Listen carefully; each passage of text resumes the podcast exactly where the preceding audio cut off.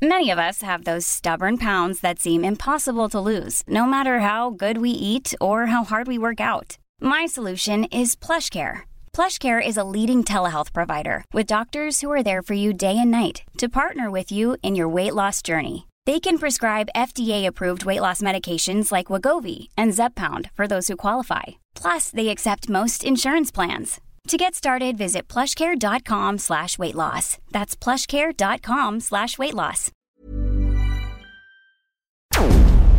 Porque el mundo actual no se entendería sin la economía y los negocios. Acompaña a Mario Maldonado, el columnista de negocios más joven y objetivo del periodismo financiero, en su programa Bitácora de Negocios.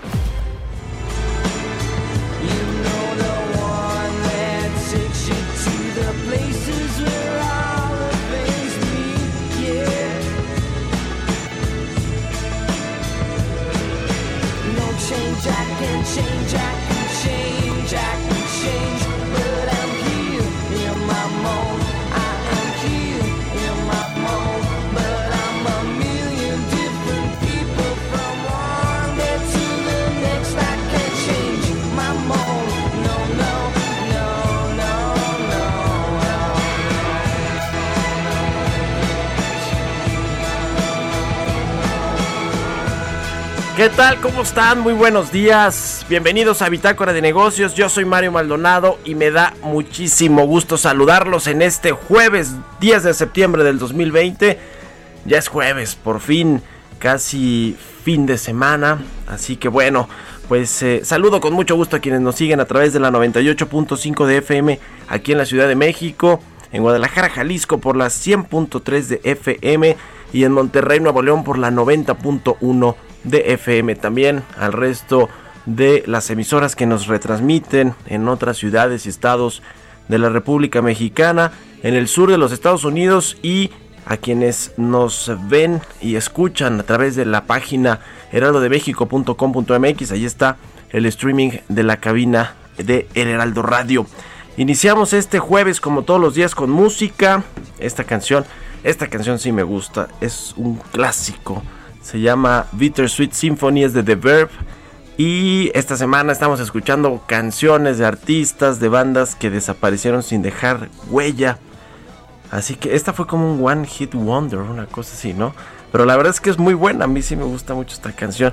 Eh, The Verve es una banda británica de rock alternativo eh, que se formó en 1989 y a principios del 2009 se, había el rumor de que se había separado por tercera vez, pero se hizo oficial hasta agosto del 2009, es decir, separación tras separación y no logró ser una pues banda que trascendiera en la escena de la música en fin, bueno, pues vamos a entrar a la información, que hay muchas cosas de qué platicar y qué analizar. Vamos a hablar con Roberto Aguilar, como todos los días, sobre lo más importante de los temas financieros, de mercados y de economía internacional.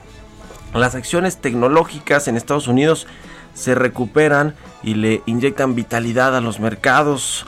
Todo un tema. Ayer hablábamos con Roberto Aguilar sobre este asunto de las cotizaciones de estas empresas tecnológicas en medio pues de la pandemia de la guerra comercial de Estados Unidos con China y de las elecciones de noviembre. Hablaremos también sobre la recuperación de la economía mexicana que según Jonathan Heath, el subgobernador de Banco de México, va a tardar hasta seis años y Bimbo hornea una nueva adquisición en la India.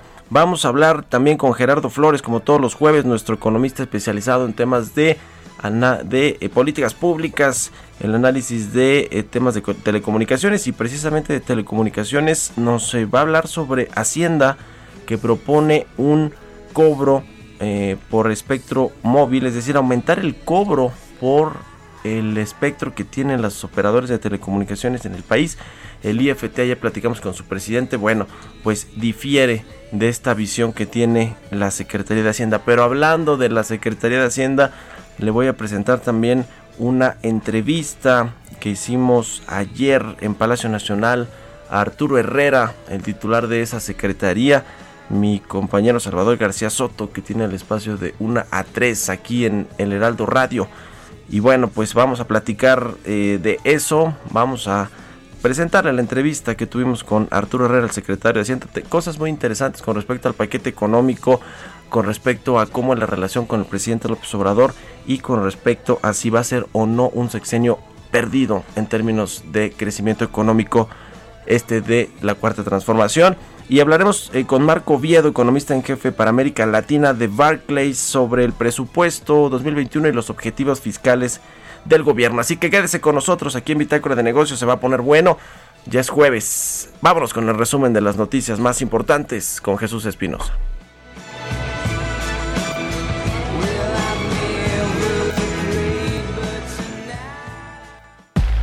El resumen. De acuerdo con el gobierno de los Estados Unidos en nuestro país, se perciben cambios regulatorios, débil respuesta fiscal a la crisis económica que generó el coronavirus, se degrada la calificación de deuda soberana, incertidumbre, inseguridad, informalidad y corrupción. De acuerdo con un documento de análisis de Carlos Capistrán, economista en jefe para México de Bank of America, considera que el presupuesto económico para 2021 entregado al Congreso de la Unión presenta escenarios macroeconómicos muy optimistas. Juan Pablo Graf, presidente de la Comisión Nacional Bancaria y de Valores, informó que en dos semanas dará a conocer los detalles de las operaciones de reestructura de créditos a clientes de la banca que se hayan visto afectados por la pandemia, una vez que concluyeron los programas de diferimiento de pagos. Alejandra Palacios, presidente de la Comisión Federal de Competencia Económica, considera que al país le hacen falta reguladores que estén comprometidos con una visión de país a largo plazo, que busquen reglas parejas y beneficios para la sociedad. Agregó que por crisis económica habrá menos competencia en nuestro país. Luego de que el pasado primero de septiembre se dio a conocer que por cuestiones de austeridad, la Secretaría de Economía decidió eliminar la Subsecretaría de Minería, su desaparición aún no se publica en el Diario Oficial de la Federación, por lo que aún aparece en el proyecto de presupuesto de egresos del 2021. El banco más grande del sistema BBVA acordó con el Servicio de Administración Tributaria el pago complementario de impuestos sobre la renta por 3.200 millones de pesos. Bitácora de negocios en El Heraldo Radio. El editorial.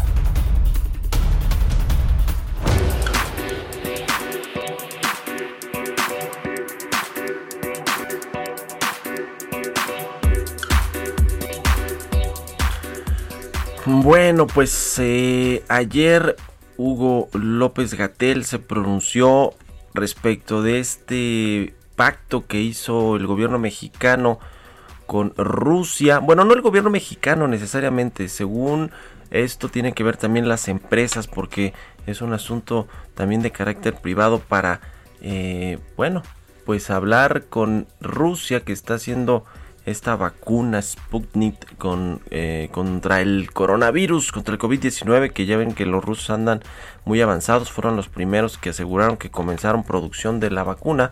Y bueno, pues el asunto es que dice el Hugo López Gatel que no hay mediación del gobierno federal con el gobierno ruso necesariamente para traer estas eh, 32 millones de dosis de la vacuna para contrarrestar el coronavirus dice que eh, pues no eh, hay un acuerdo explícito, por lo menos en lo que tiene que ver con el gobierno. La verdad es que eh, al parecer va a ser un asunto de carácter privado. Algunas empresas privadas mexicanas, fundaciones, quizá la de Carlos Slim, que está metido más bien en el caso de AstraZeneca, pudieran estar comprando esta vacuna. y bueno, pues vendiéndola, finalmente haciendo negocio, porque las farmacéuticas, los laboratorios y las universidades y las fundaciones que están eh, pues eh, echando a andar estas eh, vacunas o esta producción de vacunas y la investigación, todo lo que se requiere para que pueda ser aplicada a la población, pues algunas de ellas van a obtener rendimiento, sobre todo las empresas, los laboratorios, que bueno, pues hacen su investigación y después venden esa vacuna, esa patente con su respectivo costo de lo que pues invirtieron para la investigación y por supuesto con su rentabilidad. En fin a ver qué sucede con este tema de la vacuna. Ayer Arturo Herrera eh, precisamente se refirió a este tema en la conferencia matutina al tema de la vacuna porque él dijo que el rebote el crecimiento económico para el 2021 de 4.6% 4.4% pues estaba supeditado a que hubiera una vacuna pronto y que llegara a México y que se aplicara a buena parte de la población mexicana para evitar más contagios o esta ola de contagios. Bueno, ayer dice que no necesariamente tiene que ver con eso, sino que pues hay eh, vacunas que ya se están produciendo, que están en su última fase de la investigación para poder producirse y que esto pues va a ayudar a muchos países a que puedan reactivar eh, con normalidad sus actividades, pero eh, no, no está supeditado el rebote. Arturo Herrera cree que va a abrirse la economía de nueva cuenta y esto pues va a generar que eh, negocios y empleos se vuelvan a restituir muy pronto. Bueno, pues es la apuesta del gobierno. Dice Arturo Herrera que no es optimista, se lo preguntamos y al ratito vamos a escuchar la entrevista completa. ¿Usted qué opina? Escríbame a mi cuenta de Twitter, arroba Mario Mala, la cuenta arroba Heraldo de México. Son las 6 con 12 minutos. Economía y mercados. Roberto Aguilar ya está en la línea telefónica. Ahora, mi querido Robert, ¿cómo estás? Buenos días, qué gusto saludarte. ¿Qué tal, Mario? Muy buenos días. Pues te saludo. Fíjate con una noticia importante. Las declaraciones de ayer del consejero delegado de AstraZeneca, Pascal Soriot, dijo que debería de saber antes de que termine el año si la vacuna experimental va a proteger a la población justamente de la COVID-19, siempre que permitan a la farmacéutica reanudar sus ensayos. Soriot dijo en una teleconferencia que la Organización Mundial de la Salud considera la vacuna que desarrolla junto con la Universidad de Oxford como una de las más prometedoras y que era muy común que se suspendieran los ensayos. Con la diferencia dice que esta vez todo el mundo estaba pendiente o todo el mundo está pendiente y estamos pendientes del tema de AstraZeneca, pero agregó que el diagnóstico se presentaría a un comité de seguridad independiente y que éste debería poder decirle a la empresa si pueden reanudar las pruebas. Pero bueno, pues estoy atentísimo sobre este tema y creo que también sobre no, no solamente el futuro económico de México, sino de todo el mundo, dependiendo justamente de la cura. Fíjate que los mercados de Asia, Mario, rompieron su racha de pérdidas más largas desde febrero y subían apoyados por el repunte de las acciones tecnológicas en Estados Unidos, aunque los inversionistas pues se muestran cautelosos por las noticias relacionadas con la vacuna y en, espera de la reunión del Banco Central Europeo y también cuestionando las valuaciones de estas compañías tecnológicas. De hecho, los futuros de Estados Unidos ya se dieron la vuelta, Mario, y pasaron a negativo y Europa pues subía levemente en espera de esta situación, de los anuncios que se den en términos de política monetaria. Se dice que podría haber más apoyo a la Unión Europea y esto está fortaleciendo pues al euro y está haciendo que el dólar baje y ya veremos un poquito más adelante cómo se comporta nuestro tipo de cambio. Pero también fíjate que es interesante el escándalo que surgió desde anoche ya muy tarde, de acuerdo con una nota de Reuters, Microsoft había alertado recientemente a una de las principales firmas asesoras de campañas electorales del candidato demócrata Joe Biden que había sido blanco de presuntos piratas informáticos respaldados por Rusia. Los intentos de piratería se producen cuando las agencias de inteligencia justamente de Estados Unidos alertaron sobre posibles esfuerzos de gobiernos extranjeros para interferir en las elecciones presidenciales de noviembre. Se calienta el tema electoral en Estados Unidos. Y si bien los comentarios del subgobernador del Banco de México, Jonathan Heath, que más, eh, que más se destacaron fueron sobre Pemex, que esta cuestión de que se podría convertir en un cáncer, eh, pues el economista también habló del presupuesto en un seminario de Moody's organizado justamente ayer, una calificadora que por cierto consideró que el enfoque austero del paquete económico que presentó el gobierno no es sostenible en el tiempo. Jonathan Heath opinó que el presupuesto 2021 lo ve sumamente austero, pero con premisas muy difíciles de lograr. Dijo que la recuperación de México tardaría entre 2 y 6 años, donde las exportaciones serán el principal motor, y alertó que sin cambios estructurales profundos la inversión fija bruta pues seguirá estancada en México, así lo dijo ayer el subgobernador del Banco de México. Y bueno, pues también eh, esta parte eh, de lo que Moody's dijo que justamente siguió criticando un poco el tema del, del, presupuesto y salió, lo salió a defender el secretario Herrera, que pues más tarde vas a hablar y con la entrevista tan interesante para conocer su punto de vista. Pero fíjate, ayer también Mario, un dato que creo que pasó un poco desapercibido es que el tipo de cambio regresó fugazmente a los niveles no vistos desde la declaración de emergencia sanitaria debido a la pandemia del coronavirus. La moneda cotizó en 21.39, ese es el nivel, era el mejor nivel desde el 13 de marzo con un avance de 1.6% de la mano de otras monedas emergentes y la baja del dólar. Analistas eh, pues esperan que los niveles del peso podrían abrir la puerta a una recuperación adicional rumbo a los 20.90 20.90 pesos en las próximas semanas, había que ver, y ahorita el tipo de cambio está cotizando justo en 21.40, Mario, así es como empiezan las cotizaciones de nuestra moneda, y también te comentaría que Tiffany, esta, esta a quienes les gustan, eh, o más bien quienes gustan del lujo, pues está demandando o demandó ayer a Louis Vuitton después de que el gigante francés de los artículos de lujo le dijo a la firma estadounidense que no podrá completar el acuerdo equivalente a 16 mil millones de dólares para adquirirla debido a una solicitud del gobierno francés y el impacto del brote del coronavirus. Louis Vuitton dijo que en un comunicado que su directorio recibió una carta del Ministerio de Relaciones Exteriores francés pidiéndole que retrasara la adquisici- adquisición de Tiffany hasta después del 6 de enero de 2021. La fecha estaba establecida en noviembre eh, y esto pues resultado de las amenazas de Estados Unidos de imponer aranceles adicionales a los productos franceses. Ahora sí que la moda, el comercio y la política juntos en esta nota. Y Grupo Bimbo, Mario, está en conversaciones, ayer se dieron a conocer las versiones sobre estas conversaciones justamente preliminares para adquirir una participación mayoritaria en Ever Foods, la plataforma de alimentos envasados propiedad de la firma de capital privado Everstone Capital y que opera en la India. La marca Modern Bread Everstone había adquirido una justamente de Hindustan Unilever en 2015 junto con el negocio de pan y panadería. También incluye otras marcas como Cookie Man. Grupo Bimbo ya vende la marca de panadería Harvest Gold en India que fue adquirida en 2017 como parte de su entrada a este país, que bueno, pues ahora había que decirlo también, lamentablemente es el segundo país que presenta más infecciones y decesos del coronavirus. Y ayer también Grupo Aeroméxico recibió 100 millones de dólares de tramo inicial de un financiamiento preferencial incluido en su actual reestructura financiera que contempla hasta eh, justamente mil millones de dólares y con lo que pretende mantener la liquidez para seguir operando. Y por otra parte, Volaris busca recabar hasta 3.500 millones de pesos para fortalecer su capital mediante la emisión y suscripción de nuevas acciones o bien la colocación de deuda convertible. Acá las aerolíneas buscando, ahora sí que rascándose con sus propias uñas, buscando recursos para poder seguir volando.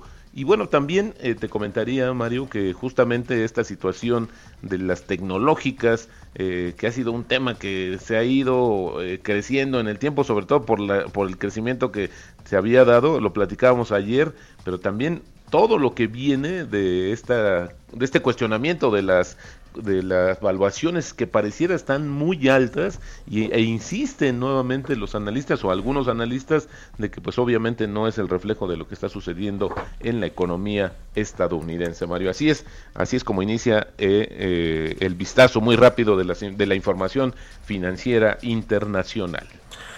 Bueno, pues ahí está el tema, mi Robert. Entonces, eh, va a demandar Louis Vuitton a Tiffany por retirarse de la adquisición. O, o es, es, al revés, ¿va? Es Tiffany al revés. a Louis Vuitton, sí, perdóname, perdóname. Y Sí. bueno, pues el tema, Mario, es que esto se había también comentado, hablando de evaluaciones, una de las críticas que se hizo justamente con el anuncio y cuando fue desarrollándose esta importante alianza o fusión que sería la más grande en el mundo de la moda, pues se había comentado que justamente estaban pagando un precio muy alto por Tiffany, eh, acuérdate, 16 sí, mil sí. millones de dólares. Y bueno, pues esta es una de las cuestiones que probablemente también ayudó a tomar esta decisión de ponerle una pausa o un freno diría yo, a esto que tiene que ver también con las amenazas de Estados Unidos de aplicarle aranceles, sobre todo a todo lo que tiene que ver con moda y artículos de piel Ya. provenientes de, de Europa hacia Estados Unidos. Bueno, la cuestión es que sigue habiendo diferencias ahí en esta política eh, eh, arancelaria y comercial de Estados Unidos. Ya, nada detendrá de todos modos tus compras de artículos de lujo de la marca Louis Vuitton y demás, ¿no? Bueno, Nada lo va a detener. Gracias, Robert. Muy buenos días, Mario. Un abrazo. Roberto Aguilar, síganlo en Twitter, Roberto AH, son las 6 con 20 minutos. Políticas públicas y macroeconómicas.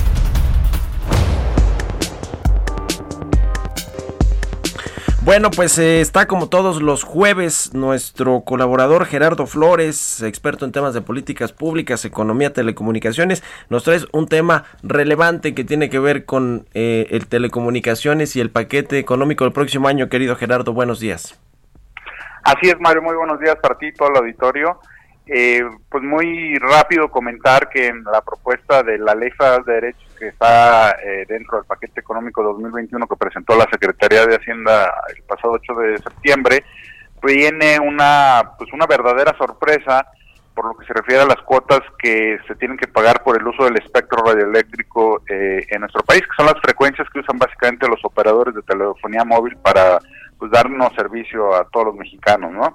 Eh, hay unas bandas en particular que, por ejemplo, o frecuencias que están sufriendo un incremento en su costo de 56%, eh, bajo el argumento de que eh, están valuadas en México eh, a, eh, a un menor nivel de lo que están las referencias internacionales. Yo no sé quién hizo esos cálculos en la Secretaría de Hacienda, pero es un exceso lo que están haciendo. Están poniendo también eh, un precio a bandas de frecuencia que estarían destinadas para, para lo que se conoce como los servicios 5G. eh, que es eh, pues ya el- lo, lo que también se le conocería el Internet de las cosas, ¿no? Eh, yo estoy convencido que estos precios que están poniendo, pues lo único que van a provocar es, eh, primero, eh, generar barreras más altas para la entrada al mercado mexicano, es decir, pues casi casi tendríamos que eh, quedarnos con los operadores que ya hay.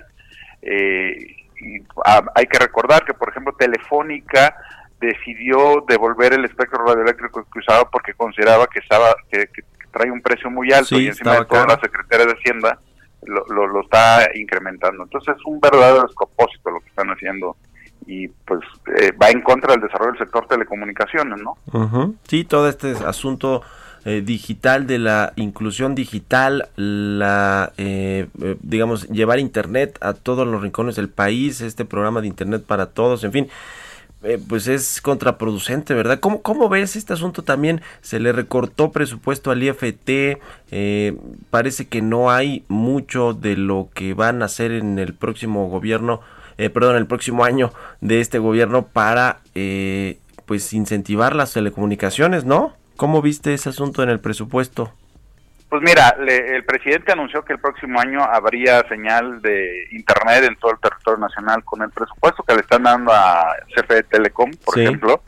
Pues la verdad es que, o sea, no hay manera, es, es, es, es solo son palabras, este, no hay forma de que con ese dinero CFE Telecom pueda llevar a cabo su misión que tiene encomendada.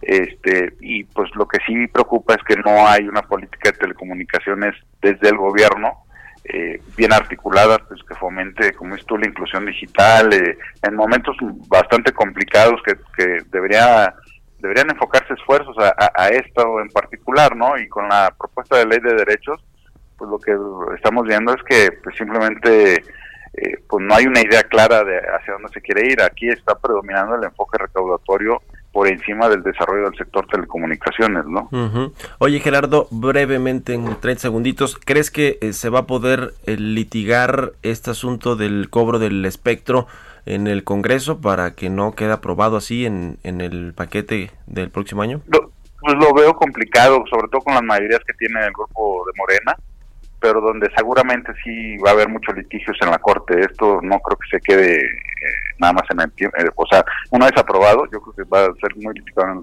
en, los tribunales. Bueno, pues lo estaremos platicando. Gracias por poner el tema en el radar y platicarlo aquí con nosotros, Gerardo. Buenos días. Buenos días, muchas gracias. Un abrazo. Sigan a Gerardo Flores en Twitter, Gerardo Flores R. Vamos a hacer una pausa rapidísima y volvemos.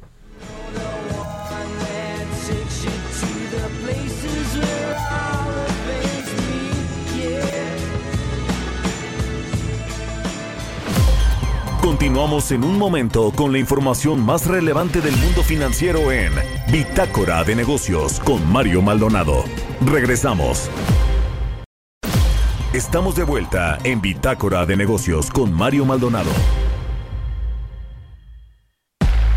Entrevista.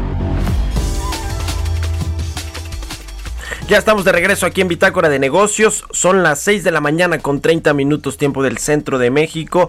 Le decía al inicio que platicamos ayer en Palacio Nacional con el secretario de Hacienda Arturo Herrera, mi compañero Salvador García Soto, el titular de, del espacio de una 3 aquí en el Heraldo Radio y un servidor. Platicamos sobre muchos temas que tienen que ver con el paquete económico del próximo año, el presupuesto, los proyectos y programas principales del gobierno federal, el rescate a petróleos mexicanos y a la Comisión Federal de Electricidad, eh, la idea de la autosuficiencia energética, las pensiones, la bomba que significa para las finanzas públicas y otros temas que tienen que ver con que si es un sexenio perdido o no este del presidente López Obrador en economía. Vamos a escuchar esta entrevista con Arturo Herrera. Mario Maldonado en Bitácora de Negocios. Secretario, entregó usted ayer un presupuesto, dijo usted mismo, un presupuesto para la peor crisis que hayamos enfrentado, por lo menos desde la Gran Depresión. ¿Cómo, ¿Cómo sintió la recepción de este paquete? Había mucha expectativa por lo que iba usted a presentar. ¿Cómo, cómo sintió las reacciones a este paquete? Yo te diría en primer lugar eh, las reacciones muy profesionales dentro de la Cámara. Yo creo que todo el mundo está consciente de que estas son circunstancias muy inusuales, muy particulares. Yo he dicho que probablemente ni a nuestra generación, a varias adelante y atrás, les va a volver a tocar vivir una circunstancia como esta. Eh, y bueno, lo entregué a la presidenta de la, eh, eh, de la Cámara de Diputados, a Dulce María Sauri, que es una política y una legisladora muy experimentada. Y lo que yo hice de manera muy honesta al final de mi mensaje fue reconocer que aun cuando no hay mucho margen de maniobra, nosotros estamos plenamente conscientes de que no hay presupuesto perfecto. Por el otro lado, había también gran expectativa de los, de los analistas y yo creo que en general se ha reconocido que es un, es un presupuesto sobrio y es un presupuesto realista. Hay dos o tres variables macroeconómicas que son relevantes, que es en la que la gente se está fijando.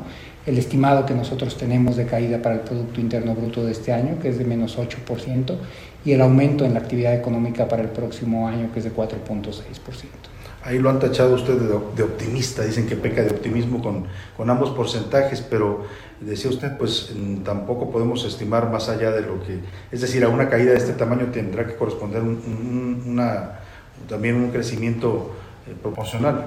Exactamente. De, de- de hecho, de hecho, correctamente uno o dos analistas se han dado cuenta que si, que si se estima una caída más, más agresiva en este año, el rebote tiene que ser eh, eh, tiene que ser más alto. Y nada más es un tema estrictamente, yo diría casi aritmético, algebraico de base de comparación. ¿no? Si un bebé que tiene eh, acaba de nacer, mide 50 centímetros y crece 5 centímetros, tuvo un crecimiento del 10%. En cambio, un adolescente que tiene 14 años y mide unos 50, si, si crece 5 centímetros es nada más 3%. Así es que la caída, el, el porcentaje de crecimiento para el, para el mismo tamaño es distinto dependiendo de cuál es la base. Y esa es la razón por la cual el 4.6 está estimado.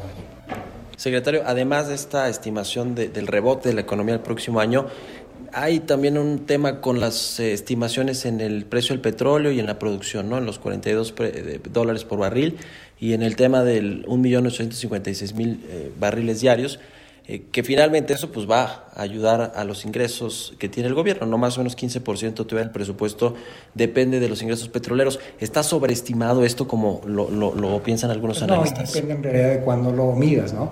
Nosotros, por ejemplo, el presupuesto, aún cuando lo presentamos ayer, para todo propósito práctico, como se imaginarán, estaba cerrado entre una semana y unos 10 días antes. Eh, el- el- todo el paquete tiene varios componentes. El marco macro, donde se calculan estas variables a las que tú haces referencia. Después, con esa se ayuda a estimar cuáles son los ingresos del país, incluyendo los ingresos petroleros, y eso es lo que, se, lo, que se, lo, lo que se distribuye por el lado del presupuesto. El presupuesto, cargarlo al sistema, toma varios días. Entonces, esto Ujú. para que te des una idea de que en realidad el paquete estaba cerrado hace algunos días. Cuando el paquete estaba cerrado, la mezcla mexicana estaba en 41.5, o Ujú. sea, estaba prácticamente donde le estábamos estimando. Entre ese momento y ahora, Arabia Saudita decidió bajar los precios de petróleo para septiembre y, y octubre, pero eso es algo que frecuentemente pasa con este peso. Eh, entonces, e- esa, esa crítica acá no me preocupa, me parece de más sustancia, aunque creo que ahí nos ha faltado explicar algo más, eh, lo que se refiere a la plataforma de producción, ¿no? los 1.8. Pero ahí le- hay algo que no jugaba hasta hace algunos años y ahora sí juega. La plataforma de producción que siempre aparece es la combinación de la producción de Pemex más la producción de los privados. Y los privados hasta hace dos, tres años, incluso cuando nosotros llegamos, era una parte tan pequeñita que para todo efecto práctico la producción que aparecía era ahí la de Pemex. Para el año que entra, lo que va a haber del lado de los privados son 60 mil barriles por día. Ujú. Entonces, una parte muy importante del incremento que se ve en la plataforma de un año al otro viene no por la parte de Pemex, sino por la parte de los privados. Secretario, lo que más llamó la atención también son las cifras eh, en el tema de infraestructura y, el énfasis que se pone en los proyectos eh, prioritarios, así han sido llamados, o, emblemáticos de esta administración, hay algunas críticas de por qué apostar tanto o, aumentar tanto el presupuesto al Tren Maya, a, Dos Bocas, al aeropuerto de Santa Lucía. Entiendo que son obras prioritarias, pero en un contexto donde se está eh, castigando todo el resto del gasto, ¿cómo explicarle a la gente por qué estos proyectos sí, sí, sí ameritan un aumento? Yo creo que una de las... eh, eh, la crisis más cercana, reciente a esto, fue la crisis del 2008, del 2009. Ahí es cuando por primera vez se empezó a reconocer eh, eh, por, por algunos de los organismos financieros internacionales, de, manera destacada el Fondo Monetario, que este tipo de crisis había que enfrentarlas con, con algún tipo de política con, contracíclica. Eso fue eh, un movimiento completamente en la dirección opuesta de lo que el fondo había eh, planteado antes del consenso de Washington, etc. Y eso más o menos se adoptó como algo que era, que era uh, lo correcto, pero hubo una lección muy importante. En ese momento se empezaron a pensar en estímulos fiscales, en, en la infraestructura en particular, de 2, de 3% del PIB. Hubo los recursos, pero se dieron cuenta que no estaban los proyectos. Es decir, que cuando quieres echar a andar la maquinaria, si no tienes lista la carretera, no hay forma de hacerlo. Entonces, en esa lógica, a donde nosotros tenemos que poner los recursos ahorita, es a los proyectos que están caminando. Y Santa Lucía, Dos Bocas, el Tren Maya están caminando. Si esta crisis, en lugar de habernos pegado hoy, nos hubiera pegado hace un año, cuando por ejemplo el Tren, el Tren Maya estaba en un proceso de diseño, si ustedes me hubieran dicho este es el momento de ponerle ahí, no, en este momento es el momento de ponerle los proyectos que van a generar empleo de manera inmediata, que van a generar compra de materiales, de suministros, que van a requerir contratación de ingenieros, de a, arquitectos, y esos son los que están caminando. Yo creo que aun cuando esta fue una lección muy clara a nivel internacional, nosotros tenemos pues un ejemplo emblemático a nivel local. Recordarán en, en, el 2009 cuando la administración del presidente Calderón decide anunciar un plan contracíclico, el ancla de ese, de ese plan era la refinería de Tula. Que nunca se realizó. Nunca se ha hecho, ¿no? Entonces, si, si era el ancla para, para, para generar empleo, o sea, eso fue un completo fracaso. Pero, pero más allá de si tuvieron culpa o no, uno tiene que aprender de eso. Este presupuesto del próximo año es contracíclico, secretario, se lo pregunto porque también hay críticas eh, con respecto a que no es un, programa, un paquete económico contracíclico, eh, porque no hay aumento en el gasto eh, público, en la inversión pública, y además de todo está la apuesta enfocada en pocos proyectos. En la SCT, si no me equivoco, hay más de 80 proyectos que no tienen presupuesto de diferentes tipos. No, no, hay proyectos en CFE, en Pemex, caminos rurales, hospitales, etcétera. En realidad es mucho muy variado y tiene un incremento del 5% en términos reales, que son alrededor de 40 mil millones de pesos. Hay, do, hay, dos componentes de una política contracíclica, aun cuando, y, y quisiera evitar la confusión, en un sentido estricto, este no es un problema cíclico. O sea, uh -huh. no es el de una caída, es, es, es, producido por una, por una pandemia, no por, un, por, por, el, por el ciclo económico. ¿no?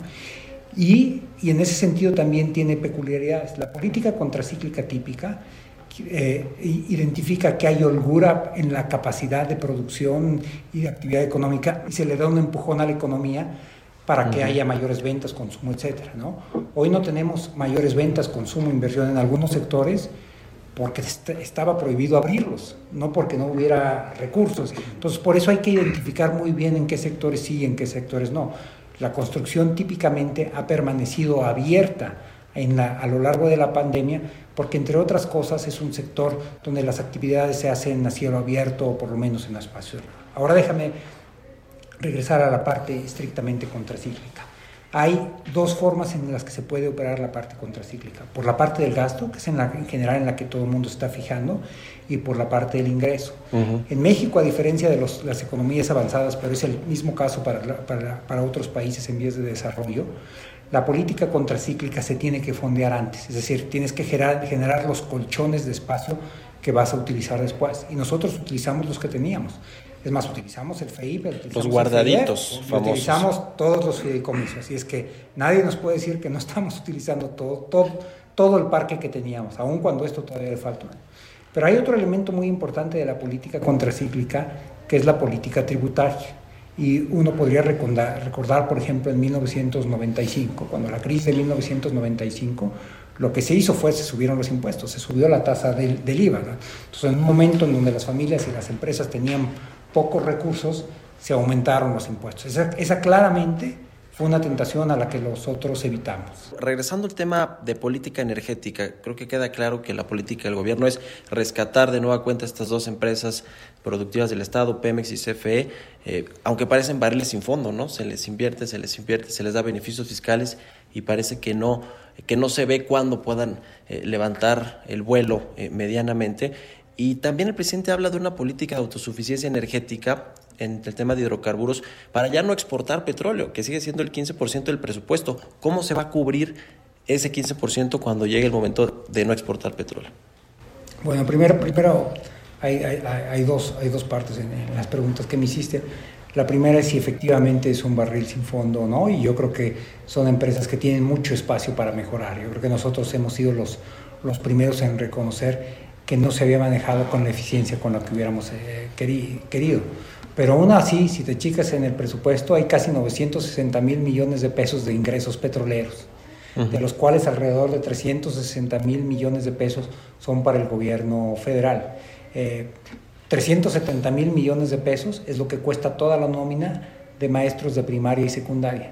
Así es que nada más en la parte que viene al gobierno federal, lo que Pemex aporta es suficiente para, para pagar a todos los maestros eh, -huh, sí. en la República. Entonces, sí, está mal manejada, pero aún así deja, genera, deja mucho genera algo, sí. Eh, generaría mucho más si estuviera mejor manejada, si, si, si, si, si, si, si tuviéramos mayores reservas, si tuviéramos reservas probadas, y por eso hay que, hay, hay, hay que seguirle invirtiendo. ¿no? Y yo creo que hay que hacerlo con cuidado, pero con, con, con, eh, con mucha determinación. Finalmente, la recuperación será B, será W, porque bueno, ahí está el debate entre usted y el presidente. El presidente dice que será una V, usted ha dicho es más parecida a una W. No, no, no, yo nunca dije una que iba a V asimétrica. Yo dije que era una V asimétrica, es que es una palomita y en realidad la forma que lo, que lo ilustra mejor, pero yo me resistía para no hacer un comercial, uh -huh. es como la palomita de Nike, uh -huh. este, uh -huh. que es, tienes una caída abrupta y una recuperación que va a un ritmo más lento. Y yo creo que eso es ya lo que estamos observando. Tuvimos una caída de 18.7% en el segundo trimestre y estamos viendo claramente que hay crecimiento. Hay más de, 100, eh, de 80 mil empleos recuperados en la industria de la manufactura, 150 mil empleos recuperados en la industria de la construcción, pero esos 150 mil nos ha tomado junio, julio y agosto mientras que los perdimos en tan solo dos meses. Sí. Entonces, esto suena un poco más a lo que yo decía. A esa parte. Secretario, muy, muy brevemente, eh, la economía cayó en el 19, ligeramente 0.3%. 18.7. No, no, en el 2019, 0.3%, ah. ¿no? Que se estancó. Sí. Este año va a caer entre 8 y 10%. La recuperación, la mejor recuperación, el rebote va a ser el próximo año de arribita 4%. Y de ahí seguro se va a moderar el crecimiento en términos sexenales, ¿va a ser un sexenio perdido en términos de crecimiento económico? Bueno, no necesariamente, ¿no? Este, eh, y esa, es, justo ese, es, es, eso que me estás planteando fue una de las discusiones, yo diría, más interesantes que tuvimos adentro del equipo con los uh -huh. economistas de, de la propia Secretaría de Hacienda. Si esto fuera una crisis tradicional, como la del 95, como la del 2009, como la del 2000, la gente se le olvida que hubo una crisis ahí pequeñitita, pero tardó tres años, eso es lo que tú hubieras visto. Pero esta no es una crisis normal en el sentido de que hay un problema en un sector que va a tardar tiempo en componerse. No es un problema del sector bancario, no es un problema de la deuda o de una espiral de inflación y de evaluación como las que vivimos en los 80. Tú no te acuerdas, si no es que habías nacido, pero él y yo, pero él y yo, pero él, sí, yo, él y yo sí nos acordamos.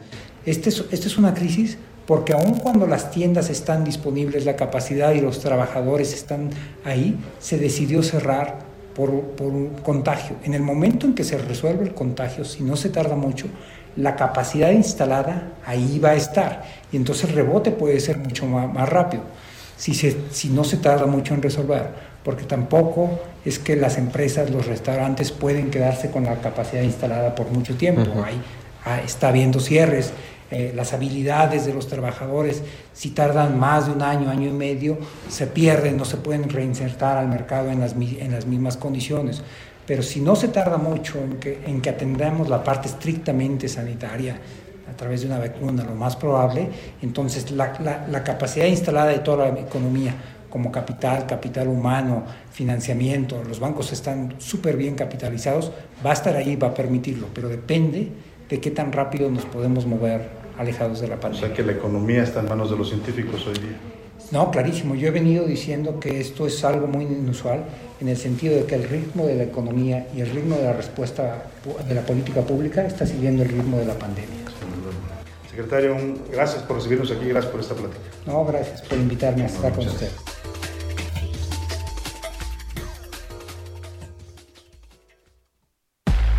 Entrevista.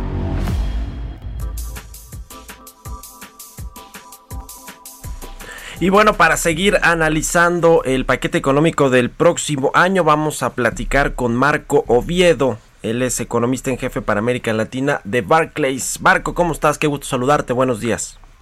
Hola, ¿qué tal? Muy buenos días, Mario. ¿Cómo ven el paquete económico? Lo describieron como que tiene objetivos fiscales muy agresivos en medio de la situación económica actual. Así es, o sea, eh, nos sorprendió mucho, a mí personalmente me sorprendió mucho que ya eh, salgan con un estimado de un superávit primario. Eh, pequeño, al final es un superávit primario y, y posteriormente este, con un balance primario cero en un contexto pues donde la economía se está cayendo este, eh, usando los números que ellos están poniendo 8% y, y, próximo año pues dicen que va a ser 4.6 tengo mis dudas pero pero este a mí honestamente me da la impresión que es una preocupación y lo pusimos en nuestra nota que publicamos es una preocupación del gobierno de que la deuda pues por la caída del PIB está aumentando y quieren contener esa caída este no importando lo que implique para la dinámica económica. A ver, eh, ayúdanos a entender un poco, Marco, eh, cuáles son algunas de las trampas, entre comillas, que hacen en la Secretaría de Hacienda para presentar un presupuesto y un paquete económico optimista, porque se juega con estas variables del marco macroeconómico que tienen que ver con el tipo de cambio, con la producción petrolera, pero sobre todo con el precio del barril de petróleo, ¿no? Porque los ingresos petroleros todavía representan cerca de 15% del presupuesto federal. Eh, estos eh, eh, indicadores o estas estimaciones, ¿cómo las ven ustedes? Y obviamente el tema, el tema del crecimiento económico, que parece también muy optimista. eh, ¿Cómo se juega con estas variables para eh, calcular los ingresos que va a obtener el gobierno y por lo tanto el presupuesto del próximo año? Sí mira dentro de esas este digamos eh, trucos no eh, está el de hecho nosotros habíamos hecho una estimación el viernes no de, de esto. Y estábamos poniendo un precio de barril de 37 una plataforma de producción de 1.6 millones de barriles diarios ujú. un tipo de cambio de 21.5 nosotros pensamos que era como una, una forma de, de presentar un presupuesto bastante conservador y eso nos daba ingresos petroleros por 2.7 del PIB. Eh, el gobierno está presentando eh, un precio del petróleo de 42, una plataforma de producción de 1.85 y un tipo de cambio de 22 y con eso le da este 3.7, no casi un punto del PIB de, de ingresos eh, petroleros que pues, eh, Sí, pues, salen sí, así sí. en, en- de, de la manga, ¿no? De- de- porque pues, hay mucha incertidumbre. Eh, y por el lado de los ingresos tributarios, nosotros lo hicimos con nuestra caída que traemos 8.8, este, con la dinámica que veníamos observando en los ingresos tributarios y un incremento del PIB del próximo año de 3%.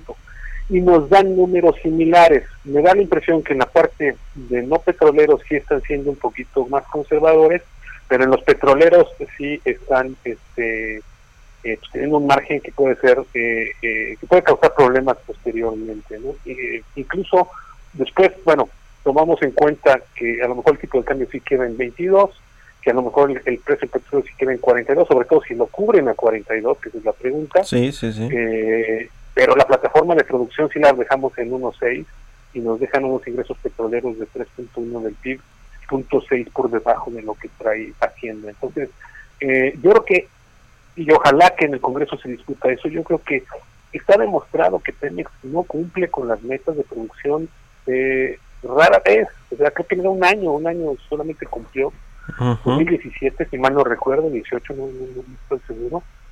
pero el resto de, de, de, los años, desde la época de Ernesto Cedillo, pues nunca ha cumplido. Entonces, yo creo que en- en este contexto, donde no tienes el fondo de estabilización para cubrir un faltante y que la plataforma no la puedes cubrir en los mercados financieros, este, pues lo más sano es bajar la producción y poner algo un poquito más eh, eh, a- que sea más realista con la dinámica que Pemex ha presentado. Y nuevamente me da la impresión que el presidente está detrás de poner eso, porque yo yo, yo considero que a lo mejor el secretario de Hacienda está consciente de, de que de la historia y de todo lo que está pasando en Pemex, pero yo no sé si el presidente quiere mandar una señal que efectivamente la producción está cayendo. Y el presidente además dijo que es en, en aras de lograr esta llamada autosuficiencia energética, México va a dejar eventualmente de exportar petróleo, creo que hacia el final del, sexenio, de hacia el 2024. Y yo le pregunté ayer al, secretario de Hacienda, bueno, ¿y cómo van a hacer para cubrir este, eh, digamos, estos ingresos que todavía obtiene el gobierno por la venta de petróleo? La verdad es que no me contestó, como que se hizo, como que no escuchó la pre- esa pregunta y se fue con otra. Eh, pero, ¿qué va a pasar con esto? O sea, ¿cómo van a sustituir esos ingresos en el gobierno si quieren ya no vender y refinarlo lo que producimos? Pues sí, es, y es este, voy a usar una frase muy, muy, muy, este, coloquial, ¿no? Quieren silbar y comer pinole. Eh, obviamente refinar es, es, es posible en México, pero sale más caro.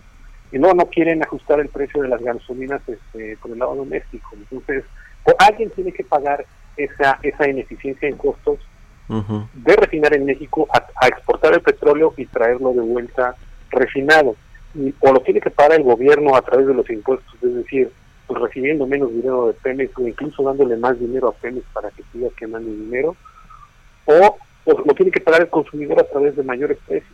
Y no quieren, este, eh, eh, bueno, esa no, esa parece que no va a ocurrir y entonces pues le va a costar al, al- al gobierno en términos de impuestos si es que quieren cumplir con las metas fiscales. ¿no? Entonces, eh, esa es la parte que, que, que, que más nos hace, hace ruido. Eh, eh, y el otro riesgo que vemos, pues obviamente como el crecimiento es, es, es una apuesta, eh, pues todavía tienes ese, ese, ese- por ese lado incertidumbre. ¿no? Si fuera un año normal, yo diría que, no sería problemático, ahí acomodarían eh, la presión de este año que Pemex genere, pero en un contexto donde no sabemos si va a haber vacunas, si Sí, va a sí, sí. tan rápido, eh, es estar, es estar eh, metiendo problemas donde, donde podrías evitar. Oye, eh, finalmente quiero preguntarte, Marco, ¿se van a cumplir estas metas fiscales eh, de 0% de superávit primario o, o digamos un superávit primario ligero, es decir, no incurrir en un déficit, es decir, no contratar nueva deuda o eventualmente van a tener que modificarse? ¿Cuál- ¿Cómo ves tú este, este asunto? Mira, eh, en, en 2020 creo que sí pueden, por la dinámica que ha tenido el precio del, digo, perdón, el- por la dinámica que ha tenido los ingresos presupuestarios y porque ya hay signos de que efectivamente la economía se está recuperando, digamos, en 2020 ya está. 2021 es la pregunta. Eh, yo creo que eh, si tenemos una situación donde el crecimiento empieza a ser eh, eh, negativo, ¿no? Es decir, que el 4-6 incluso ya se vea eh, muy difícil, eh, e incluso el 3% se vea muy difícil, ahí es donde van a tener que cambiar la meta a nuevamente un déficit.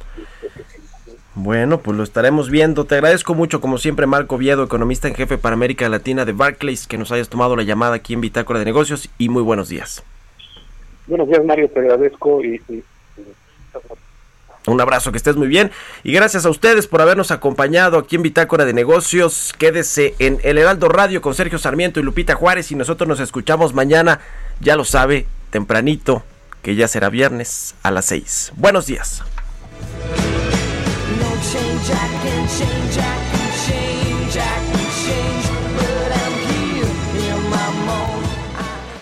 Esto fue Bitácora de Negocios con Mario Maldonado, donde la H suena y ahora también se escucha. Una estación de Heraldo Media Group. Mom deserves the best, and there's no better place to shop for Mother's Day than Whole Foods Market. They're your destination for unbeatable savings, from premium gifts to show-stopping flowers and irresistible desserts. Start by saving 33% with Prime on all body care and candles. Then get a 15-stem bunch of tulips for just $9.99 each with Prime. Round out Mom's menu with festive rosé, irresistible berry chantilly cake, and more special treats. Come celebrate Mother's Day at Whole Foods Market.